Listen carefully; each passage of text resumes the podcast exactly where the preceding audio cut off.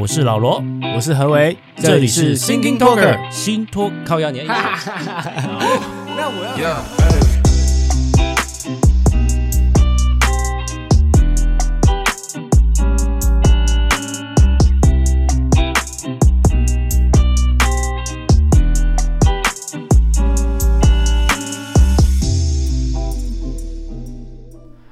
来，忍不住了是吧？忍不住就宣泄出来。住啊！虽然说啊，我跟你讲，现在是疫情期间，大家居家办公哈，或者是都宅在家里，可是外面的世界还是很乱啊！哈，新闻天天在播。虽然说有些人看这个新闻会觉得天天播啊，心情很差。哈，当然我不是心情很差。现在新闻真的没有一个心情会好的。对，因因为毕竟不是什么好新好消息嘛。那。但就当然也有一些好好的好消息，像疫苗的好消息，但是也有就是有人在乱的消息，然后就会让人我觉得心里就是有种很愤慨啊哈！我常常自己会觉得今天事就是说时事发生什么事情了，然后会有一个风向，新闻会有一个风向。虽然说有时候大部分的时间可能风向是正确，可是有时候我会觉得这个风向很瞎，或是觉得怎么会一般怎么大家都会往那个地方去想。然后我心里想说，明明明明这个东西是件，这个我觉得可以很好判断的，为什么大家要往那个笨的方向去想？然后所以，当然我后来也觉得，有时候像疫苗这一次的问题，大家会觉得很慌，就是像有问一些朋友，他们会觉得说，我不管哪里什么国家的疫苗来啊，不管你是不是要用国内国外啊，我现在就是要疫苗啦，不管我不管你要跟我说什么啦，就是到底是全球缺疫苗，还是你不愿不愿意买，还是你一定要等国内这种这种方向。他就不管你，我我可以理解大家在这么兵荒马乱的时候的一种心理状态，就是会是这样子。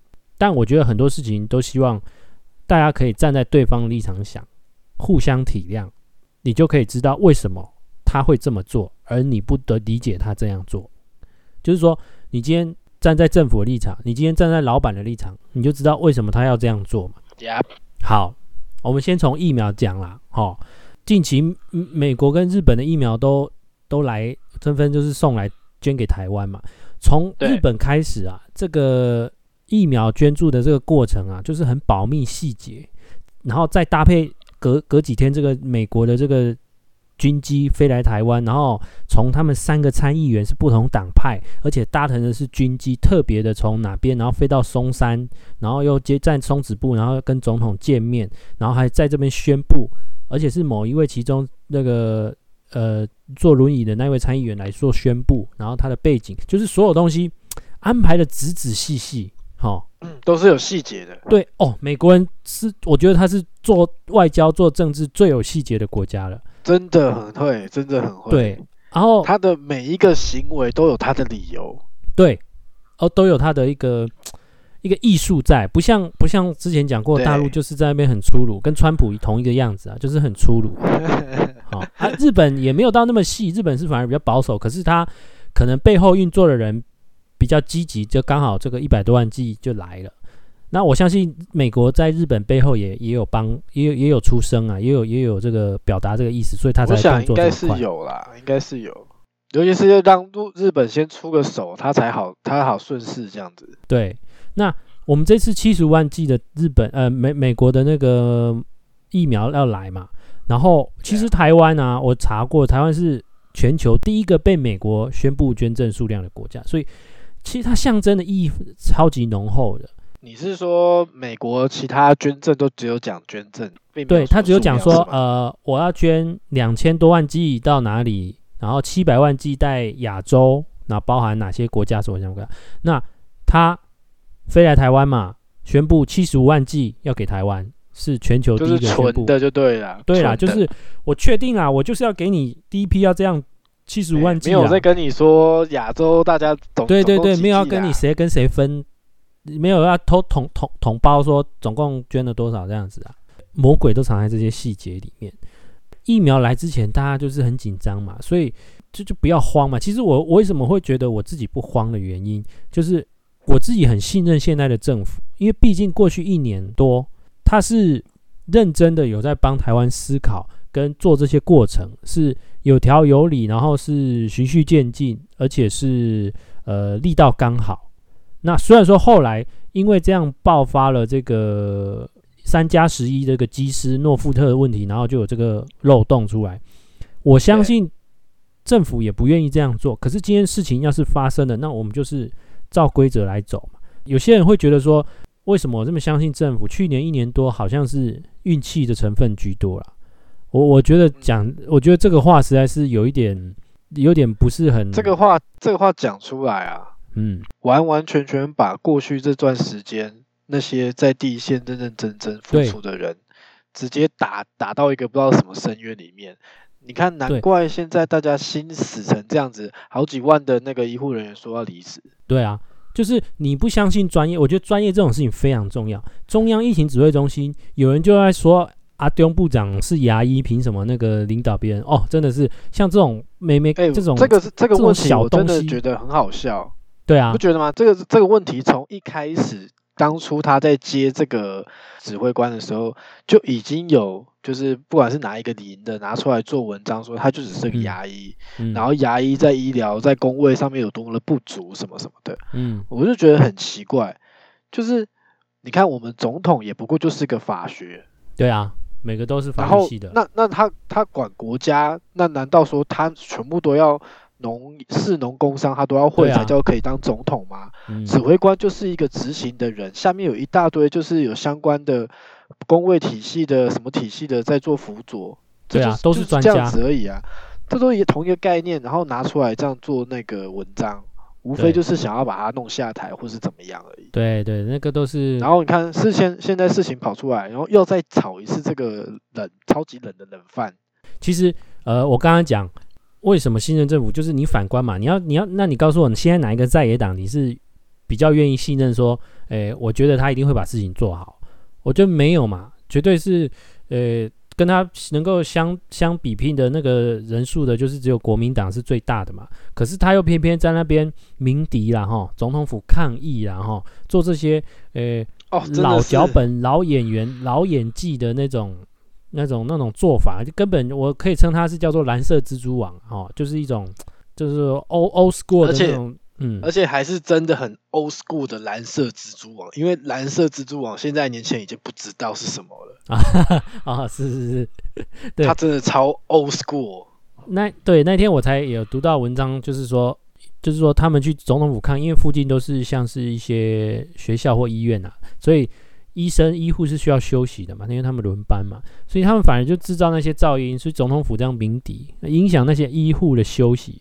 那我我从哪里得知这些资讯呢？是我有知道一个 ICU 重症的医生的 FB，那他是有名有姓的，所以他在他常会发一些关于这些最近疫情比较多的一些资讯，还有甚至专业的资讯也都有，告诉我们说疫苗啊哪些的一些美感，就有点像类似苍兰哥那个角色。但我我觉得要跟大家讲啊，就是你获取资讯，很多人是从 PTT，很多人是从懒人包。很多人从某某些电视台的新闻，那都是其实蛮单方面。电视台新闻还好，就是至少它有有有名有姓是哪一家电视台。如果你是 PPT 论坛某些地方，这都是匿名的东西。然后他会行说一个一篇文章，是看得出来那篇文章会是捧谁跟打谁。对，他会是有一点叶配文，然后有一点仇恨言论，故意制造，会有点的。当然也有真的，但但是我觉得大多数这种不具名的文章，基本上我请大家都听听就好啊，看看就好。那像我我关注到这个资讯的话，我会很明确知道他是谁。那他有名有姓，而且是在一个充分自由的一个空平台上面。那我觉得这个资讯就相对客观，好、哦，嗯嗯，对不对？所以我要呼吁大家收接收资讯的时候，请用脑袋去仔细想一遍，这个东西有没有可能是反串，或者是有人故意要这样做？像之前眼球中央电视台不是有一个？那个他们工作人员就被人家抓到，就说他是去 PTT 反串嘛。他明明就是偏打亲中的，可是他故意去那里扮演一个亲中的角色，然后故意讲出亲中的言论，然后让人家来打他。他就是要制造这种对立跟仇恨。你说那个林什么的，是不是？对对对对对对，呃，那个会被人家揪出来，我觉得也蛮厉害。就是就是你可以讲知道说，在不具名的一个平台里面，其实它里面的真正正确的资讯是，我觉得是不多的啦。即便那边是一个很公开的平台，是的，我同意啊，因为呃，我觉得在不具名的里面，除你你讲话不用负责任之外，嗯，大多时候比较真实的，相对于小比较有可能是他想要爆料，然后不敢具名，啊，那个比较有可能。可是那种制造话题、制造舆论，然后后来或是来反串的那一种，嗯，他在不具名的情况下，就比较相对有点是来是要来搞事啊，嗯、或者想要制造一些话题性。对，反正呃，虽然说不能百分之百，我每次自己的判断都是最正确的，可是我觉得大家要呃。审慎的评估你的资讯来源，然后你不要单一单一来源，那再来你要经过自己的沉淀跟正常的判断之后，才去决定你的观感。真的没错，这在新托克在这边呼吁大家，就是 看到这些资讯，真的要去动动脑思考。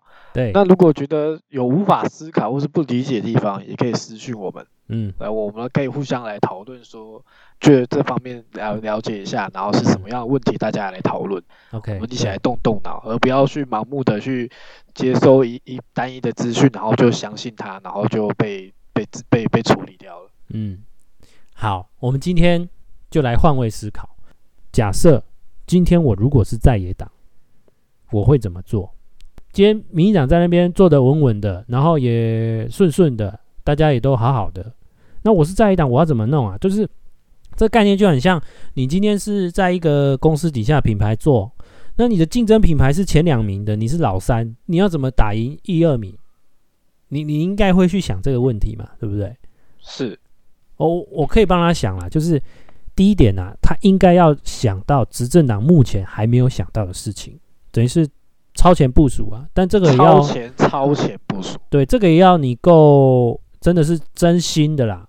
真心的，然后专家也要够，然后也要有一个智库够聪明，那有够经验去才能够超前部署，想到执政党目前没有想到的事。在第二个，他现在有地方首长嘛，好、哦，包含后友谊啊，还有一些中南部县市也都有。那他们要去做真正有效率的事情，而不是做一些表面的，然后喊话这种东西。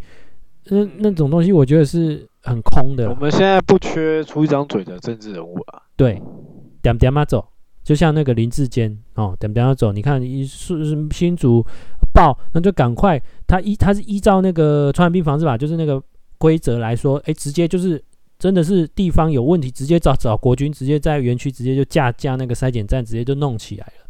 啊、哦，没有要再等了，就是直接就是你有需求就往上报，报了之后就直接弄了，然后。再来第三点就是刚才讲到，就是不要谩骂，然后不要鞠躬，同时参考美国人的智慧。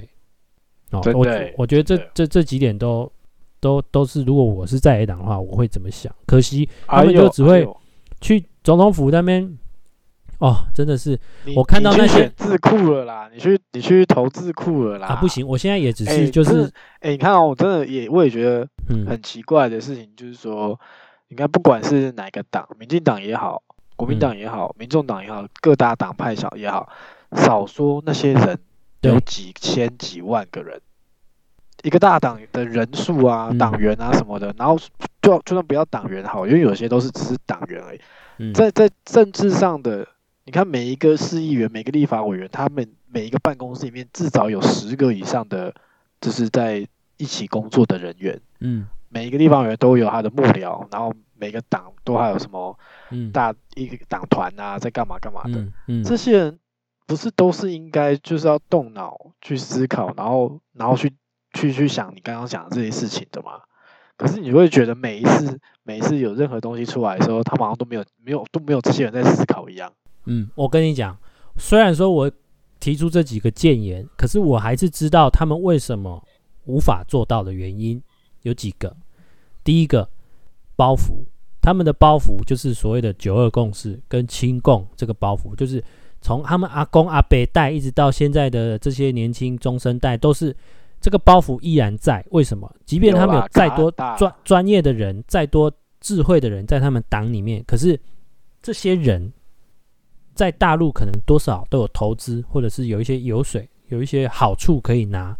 那自然而然，什么事情都不会想到以台湾人为优先，不会以正确的国际观为优先。啊、所有东西就是都办住，啊，就是对，就是哎呦，不要这样啦，跟大陆好啦，就是要跟大陆好，就是那种，这是他们自己的包袱，这个没办法，从上到下，从年轻到老，没有办法，因为他们党在最第二点就是他们党内的制度就是这样，党内制度就是不是完全的民主，所有都是党代表或者是那些中中常委、中执委要去选，要去决决决定那些东西，对，也就是你的 LP 就在那些人手上捏着。啊，你该怎么办？没有办法，除非你要修改这个制度。修改这个制度，你要先推翻那些国大类似国大代表的人的那种概念，你知道吗？所以，对啊，啊，这个，而且他还特别、啊啊、还有一点，这些人又特别多。对啊，可是为什么他还能生存？为什么？因为还是有市场，还是有四十几趴到五十趴，甚至到五十趴的市场哦。为什么？就是是大概是他们那个年龄层，那个人生经历过的这些年龄层。还是会信赖在这个政党，只是即便他玩的再烂，没有错。但是你要知道，时间在走，这些人老还是会会慢慢的老去，然后消失啊。对，基基基本上都是靠中间选民啊。也就是说，你不要得罪中间选民，基本上就有赢的机会啊。哦，那我们下一个 part 就是说，我想要聊的是，前阵子菜市场很夯嘛，就是大家都在讲说，诶，一身份证单双号分流，哈、然后就是很像那里是一个群聚的高风险地区，当然是一定，当然就是婆婆妈妈早就是说聚蛮聚集的。那即便它是在一个开放空间，所以就是像基隆啊，或者中南部有些县市就开始最近就是要执行这个在门口就是单双分分流。那双北的话反而就是不强制，他们就是以就是自主的。他而科比一开始就喊说，希望大家就是有一个。市民的一个自制力，哈，然后后有一个那个，他一开始就是没打算要认真处理，他说只想就直接就交给自治会，就是每个市场的自治会去处理。我就在想，今天这个东西，它到底是真的有这么严重吗？啊，如果真的那么严重，为什么双北不不认真的去强制管理？那当然也有可能就是这个市场每个市场的大小内外很多出入口都不一样，所以可有可能不好管理。但我觉得真的要强制管理，应该也不会很难。所以，对啊，我在想他们可能是没有打算要认真去处理这件事情。但科比你知道吗？虽然说他大部分时间有走在正确的道路上，但是他有时候还是会像这样，像市场，他就给人家说他架摄影机，然后给大家上网看那些分流。如果人少你就不要，人少就去，人多就不要去。这有点像你知道吗？之前他那办那个 i-Voting 一样，就是。什么事情就是照他觉得哦，现在这个时代好像应该这么做是最有效率，然后最新，然后就是最符合人。可是去菜市场，实际菜市场的人都是婆妈，谁跟你在那看那个摄影机？当然后来也证实，就是其实没有用。不过你你可以说他是想要创新啊，就是在任何的时间点上面，他想要做一些创新的事情。呃，我觉得他可能不是那么。单纯是百分大部分是想要在这件事情创新，而是他觉得用他自己的思考逻辑去做这件事情，所以就变成这样。呃，其实这有点像是他之前跟卫福部在那边吵说病床数怎么样，然后他叫卫福部去台大急诊门口看，也就是说啊，就是很像你在坐在办公室用自己的思维去处理事情。其实，在市场这件事情上，跟卫福部犯的错实际是有点一样的。最终结局，大家打完疫苗之后，我们再来做一个总检讨。好，好，接着我要讲的是。蓝营地方首长不是前阵子一直在喊买疫苗嘛？哈，从一开始喊到现在，还有人还要在加码喊。我那天看到那个那个谁林明珍南投县长，他还说他决定要花六亿哈，还是多少亿，然后要买几十万剂疫苗，然后呢一半要送给中央啊，啊，口气好大，钱哪里来？你有文件吗？然后你真的以为是在菜市场买东西？每个人都用喊的啦，像那个花莲台东也都用喊的啦，然后没有人要送件。啊，就觉得很扯，好像一开始就是故意要喊给选民听的，就是好像哦，我刷个存在感，对，真的是刷存在感。我我其实我打从一开始我就觉得这很奇怪，就是即便你今天要买一个普拿疼，买一个药，你要引进进口进来，也也不是说你是买淘宝一样买，这样随便就可以买进来那种感觉。好，这是蓝影线，我们反观新主刚刚讲的林志坚，对不对？有问题就就找国军，然后赶快做筛检站，然后现在就是要赶快。找阳性者，为什么？因为科学园区现在就是我们的经济命脉啊。最近那个台南的市长黄伟哲不就是说要猎巫嘛？因为为什么？因为他就是端午节怕大家都跑去中南回回中南部嘛。然后黄伟哲就说有人回到台南，然后举报他，然后他有确诊的话要发多少钱奖金这样子。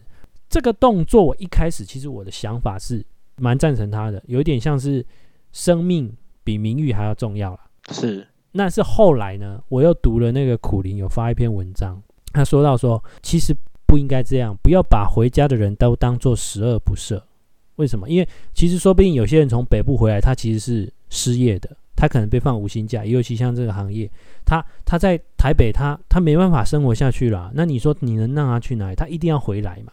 然后或者是像很多学生，他如果毕业了，或者是他现在呃实习结束了，那你说他的爸妈会不想要让他回来吗？所以他这个猎巫政策其实有一点在保护当地人民，没错啦，可是有一点太凶了。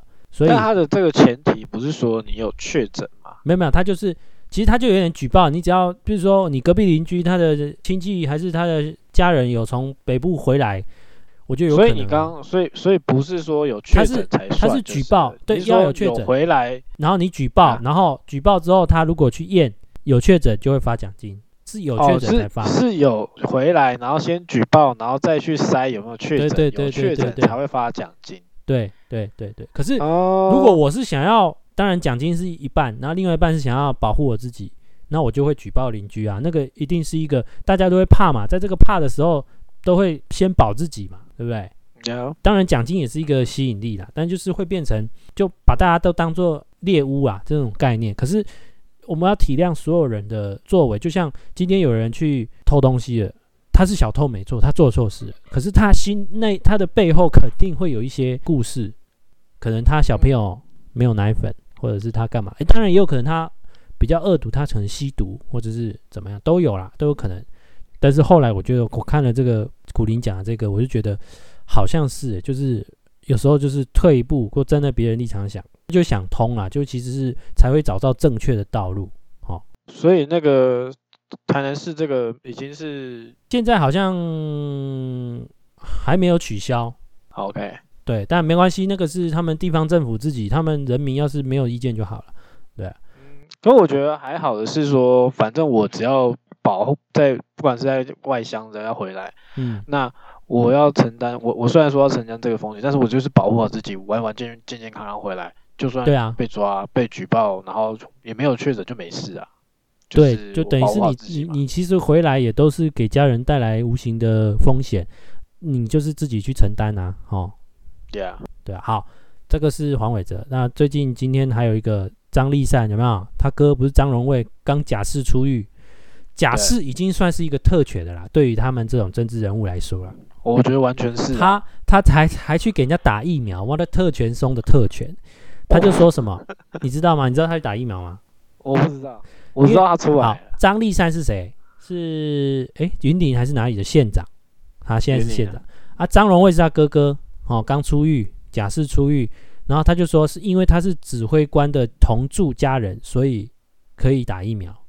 今天指挥中心也讲了，其实没有这一类的人，他们他们的疫苗优先顺序就是什么，像医师人员嘛，或者是呃，计程车司机，或者是和机场的那些人员，都是排在前面。其实没有同住家人这一个。他们已经确定是没有这个，那他们算是超过意解读了，应该是之前还有自费的时候，就其实有这个同住家人这个这这个这这个类别，但不是很明确，也没有很强制。那他们就是用这个疫苗，我相信同住家人这个类别的说法只是一个借口。哦，我跟你讲，一般庶民小民都都有可能有特权的啦，就是我跟卫生所关系好一点，我就安排诶谁的我的朋友一起打了啦，对不对？更何况他是谁？他是张荣卫，你就可以看得出来啦！大难临头，战争的时候，你说他是多么在慈祥的地方首长哦，他的这种恶心的动作还是有了哦，还是有啊，还是有。我我看到这个新闻，我心里就觉得很恶心呐！你的特权哦，除了假释之外，你你还弄在人家疫苗身上，就好像之前那个高雄那个黄昭顺。黄昭顺一样，对啊，那你有药师资格，那又如何？你你有到第一线吗？哈，你现在是什么样的年纪？你，你在搞什么？就你也没有说啊，啊，我现在来响应响应医疗，我也参对啊，参与也没有嘛。你有在说嘛？你你看，你国民党已经是这样子了，然后你还你看你们这些人还还是这么的这边捣乱，在搞这个出逃。如果今天是民进党的某一个县市长的谁哥哥弄来，我跟你讲啊，那个绝对就是他不出来道歉，或者是不出来那个做一些事情，是没办法交代的啦。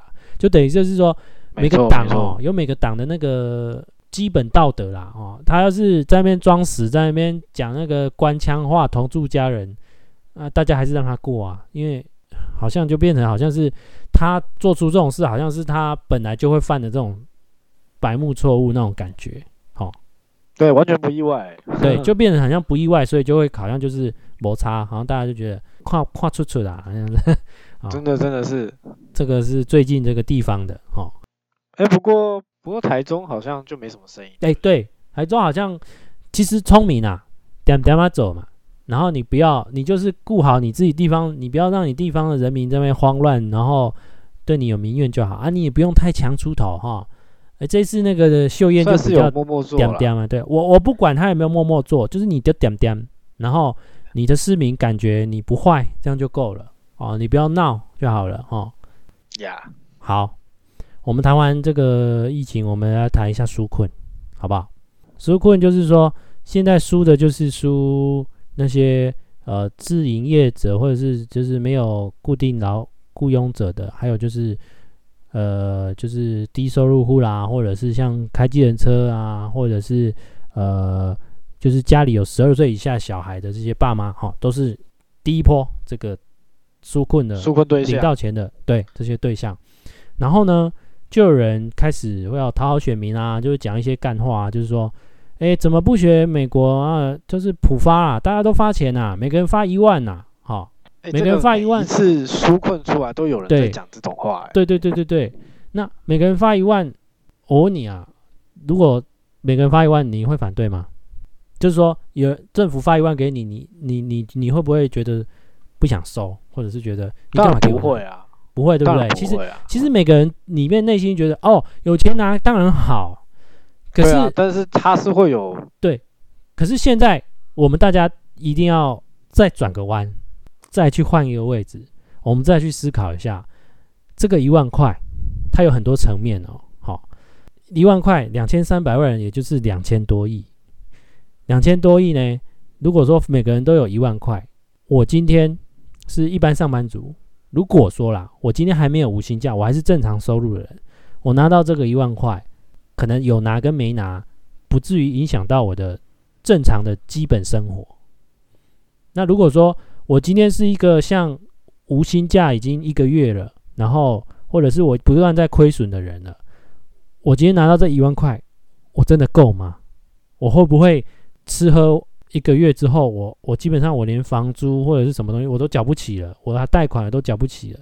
普发这个东西就变成是真正需要的人是不够的，然后不太直接马上立即需要的人是多的，就会变成是这样。但是普发有没有票？呃，好有票啊！就是好像大家人人有奖，然后大家也不用在那边吵，还在这边算，还要在那边报名，就是说到底谁符合资格那种感觉。然后再换，再绕另外一条路去想，这一万块其实都是我们每年的纳税钱啊。没错。然后你等于是左边口袋放出去，右边口袋再拿回来，然后又在明年又再放出去，就变成其实没有意义。钱本来就要用在刀口上。然后本来就是要给需要的，这都是这都是债啊。对，现在出去了之后，不管是那个疫情好转了之后，嗯，不管是什么要涨税啊，或者什么东西又回来了，就是其实又回到自己身上，可能而且还可能是加倍奉还。没错，再来我们我们再稍微再往负面一点带啦，就是说今天为什么你今天会连这个一万你都觉得很需要它？有没有可能就是说，比如说我今天有车贷？我还有房贷，然后我可能又在投资股票，然后股票现在又又被卡死，然后我可能又刚好又放了无薪假，等于是所有东西都被卡住了。那这个东西就变成是你自己的理财的问题，变成是个人的问题。你今天把所有鸡蛋都风险都放得很大，所以一旦有事情发生的时候，所有东西都卡住。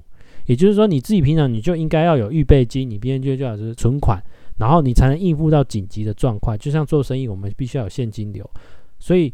很多事情，我觉得并不是都要靠政府，而是你自己的、自己的所有的理财观念，你就要自己要弄好，而且你要为自己的观念做负责，而不是所有事情都要等政府，好像哎、欸，你你你发生什么事了，政府一定要救你那种感觉。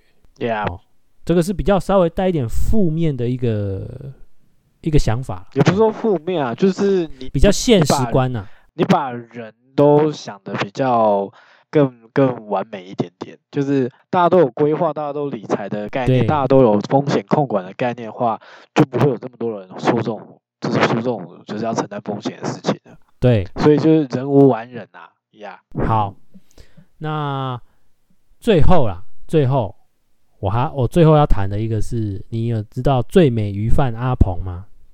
就是有一个正妹鱼贩啊，啊，就是他在卖鱼的，然后后来就是不是现在在征招医护吗？他是那个离职，啊、对对对他，他做过医护，他在医大做过医护，对，然后他去报名。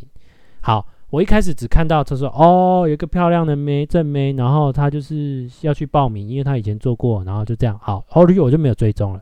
可是后续呢，我在追踪别的意见领袖的时候，有发现哦，原来他去报名之后。因为都要训练嘛，不是说你做过就可以真的直接上战场，因为很多东西都要像穿脱那些隔离衣都要特别训练，还有医疗常识都要再训练，哦，因为是很很严很很严肃的事情。然后当然就是还要搭配，你就是要打疫苗，哦，因为你要上战场，所以在训练加打疫苗这个过程中，还是有人会被刷掉啊，他就是其中一个。那刷掉，其实假设我今天去，然后我刷掉。好，就就就就就算了嘛，然后就可能，因为他本来就是网类似网红也有粉砖，然后他就是，哎、欸，好，那就发一篇文章，就顶多就一篇呐、啊，或顶多两篇呐、啊，你就跟大家说啊，觉得很抱歉，然后就是啊，没有没有上啊，我已经尽力了，那没关系，还是希望第一线的学长姐加油，好不好？对不对？这种这种屁话官话，然后但是没有啊，他从进去训练开始，一定要拍一张美美的美照，再搭配一些文字，就说啊，我今天。呃，打完疫苗了啊！我今天做了什么训练了？然后我今天哇发烧了几度了这样子，然后哎，接下来哎，过几天就是啊，好，就心里很沮丧，然后没有得到通知说上了，就是他被刷掉，然后他觉得他还是有尽力再去争取，问问看到底是怎么样的原因，然后就得到侧面消息说哦，好像就是因为有上的那三个人打完疫苗没有发烧，所以其他人都被刷掉，其他人都有发烧。我我听完这个理由，我就觉得。Holy shit，发烧，发烧是选择的那个吗？那对啊，不是吧？我觉得这是常识，这不是常识问题吗？对啊，他他把那个事情讲的好像有那么一回事，因为他就说他有去问。你的意思是说他营造说他有在去争取说为什么会没上这概念？对，然后然后而且这个原因是因为自己身体不争气，你知道吗？哇，好不争气啊！多了啦，多了就矫情了啦，啊，真的很矫情啊。诶、欸，然后当然有人很更负面的人就在那边泡他，说说哦，原来是去骗疫苗的啊，就是因为 他们就是，当然这个我是不完全不苟同这种说法，这种这种说法也是很恶劣的。那我是觉得他这个阿鹏这个最美鱼贩那个，他的问题就在太矫情了，什么事情都我的印象啊，嘿，我的印象这个阿鹏最美鱼贩啊，嘿。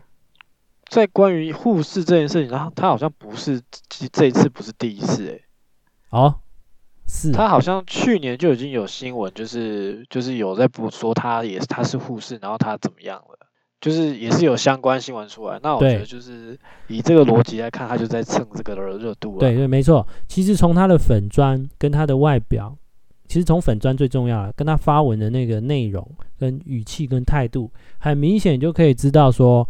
他是想红的人，他是想要秀出自己的人，他有在帮自己做形象的。对，那真正我们今天真的要用心帮助别人的人，本来就是叫做为善不欲人知啊。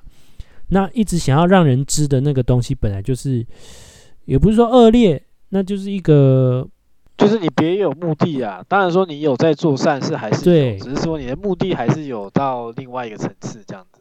对，就不漂亮了啦。就不漂亮了，就矫情就多了啦。我记得那个谁，蔡壁如是不是也有去？蔡壁如我不知道，但我我我我他的发文觉得就很不，他的发文就很那个。说实在啊，他一个立法委员哦，他本来就应该要做他立法委员本来更需要做的事情啊。你他现在是吗？他现在是啊，他是不分区的啊。我的意思是就是说，好，你今天就是要一个表率，一个好像抛砖引玉那种概念。也可以啦。但是我觉得你在什么身份，你就要做你身份该做。就像我们现在大家每个人，我们有办法去打去帮人家照顾病人吗？当然没办法，我们就是照顾好自己，做好自己本分，就是最最大的帮忙了嘛。就是这样讲。那你蔡壁如，你已经是立委了，好，即便你以前是可能是护理专业的，但有有有差你一个吗？就是说，你应该去做可以影响更大的事情，因为你在这个身份、我不知道你你说他有下去，我是不确定这个消息啊。我是有看到这个新闻啊，我我只是有看到他有常常 po 一些文章都，都都不是很友善的那种文字啊，就觉得他一直在一个负面的一个表达，就是会怪东怪西，然后怎么样或。就有点像是类似后友谊那种概念，所以我就没有去读他的文章。我看了标题，我就不想读。我我我觉得哈，估计啦，要到八月过后了啦，可能要到九月了才会把三级降下来。要三级降下来，前提就是我们必须要全体免疫，至少得打到五六成以上的疫苗的人。所以对啊，因为加上那个时间嘛，疫苗也在七月底差不多才会几乎。进来这样子，嗯，所以我觉得现在各行各业都要有个心理准备哦，就是要会我要要搞这么久，所以要有一个长比较远程的计划。好，我们这一集的内容算是对我来说是一个意见的抒发哈、啊。我觉得对老罗，我觉得几天真的憋得很辛苦啊，也也没有，我就是某一天哈，某一天晚上我就是。看完了一些新闻，然后我心里就是有一些很多想法，我就赶快打在手机里面。呀，我跟你讲，你现在我真的我真的无限期支持你做一件事，好不好？是怎么样？我跟你讲，你去找一个你喜欢的人当幕僚啦，去啦。啊？什么意思？你是说我去找一个政治人物，然后我去当他的幕僚？你去你去找一个政治，你要么就是自己当政治人物，要么就是你去找一个你喜欢的政治人物当他幕僚啦。你看前面讲的，你出主意出的不错啊，然后你看你又想要讲话，嗯、你每天都想要讲话，你你如果身为一个政治人物，或是身为这个政治人物的幕僚，就可以随时上线讲话，而且你讲的话都会被大家看到。你听我讲，为什么为什么不不建议这么做？你知道吗？因为现在的政治，现在的政治人物都必须要有很多的现实考量，也就是金主的考量，选民。愚昧的考量，就是等于就是说，正确的事情你讲出来其实是没有用，或者是你在背后，即便你幕僚是这么建议，可是你的老板就是政治人物，他会是以别的方向去思考，所以是没有用。当然，你说我自己去当吗？哎，在这个浑水里面，你你要当那个清流吗？不太可能。我自己也没有到那么那么的那么的干净，就是说我们还是会 偶尔还是会闯个红灯哈，还是会路边停车，好，就是我们只能就是说在这个。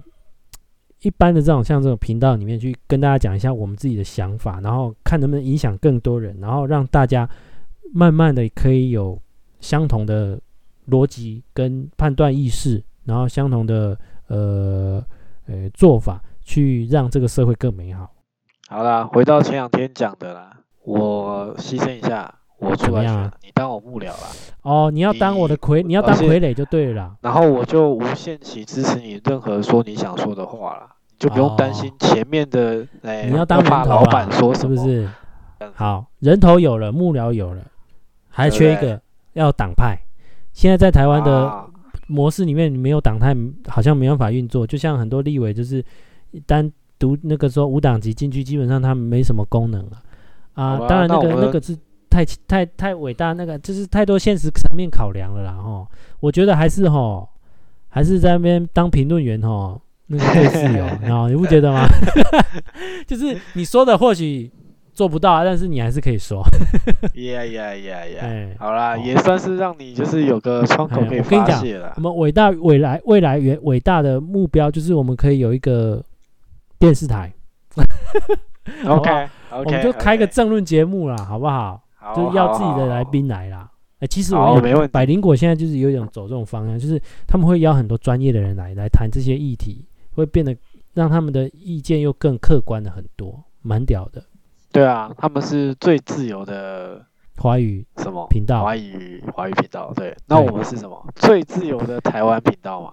我们应该说是最自我的，最自我的。对对对，我们是最自我的华语频道。我们是自我，我们想讲什么讲什么。对对对，我们真的很自我，没错。嗯，好，那好啦，我们这一集大概就先到这边啦，哈。好嘞，那如果有有什么想法，就再留言给我们哦。好，那希望大家都平平安安哦，快快乐乐哦，做好防疫。好，那这集先到这边，我是老罗，我是何为，大家拜拜，大家拜拜。